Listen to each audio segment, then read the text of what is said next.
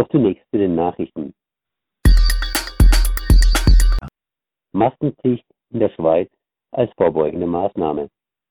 Ab 6. Juli gilt in der Schweiz Maskenpflicht in allen öffentlichen Verkehrsmitteln. Die Maskenpflicht gilt auch für Bergbahnen, Seilbahnen und auf Schiffen in der Schweiz.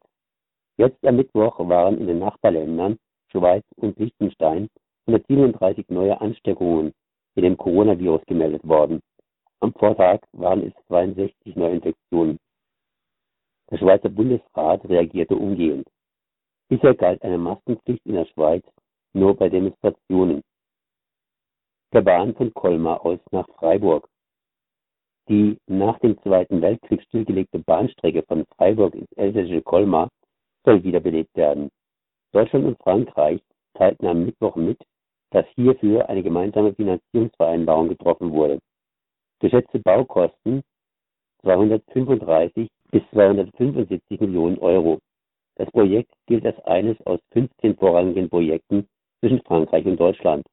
Ein weiteres ist der nach Abschaltung des Atomkraftwerks Fessenheim geplante deutsch-französische Gewerbepark in der Region um Fessenheim. Freiburg macht Schule in Stuttgart. Mehr Polizei, Razzien an Brennpunkten, Videoüberwachung sowie der verstärkte Einsatz von Sozialarbeitern. Rezepte aus Freiburg sollen jetzt auch in Stuttgart köcheln und schmecken. Nach Krawallen in Stuttgart bringt das Land eine Sicherheitspartnerschaft nach Freiburger Muster ins Spiel. In Freiburg wurde nach offizieller Lesart Gewalt auf diese Weise eingedämmt. Radio Dreigland sendet ab und an andere Erklärungsmuster zum Freiburger Weg der Sicherheitspartnerschaft.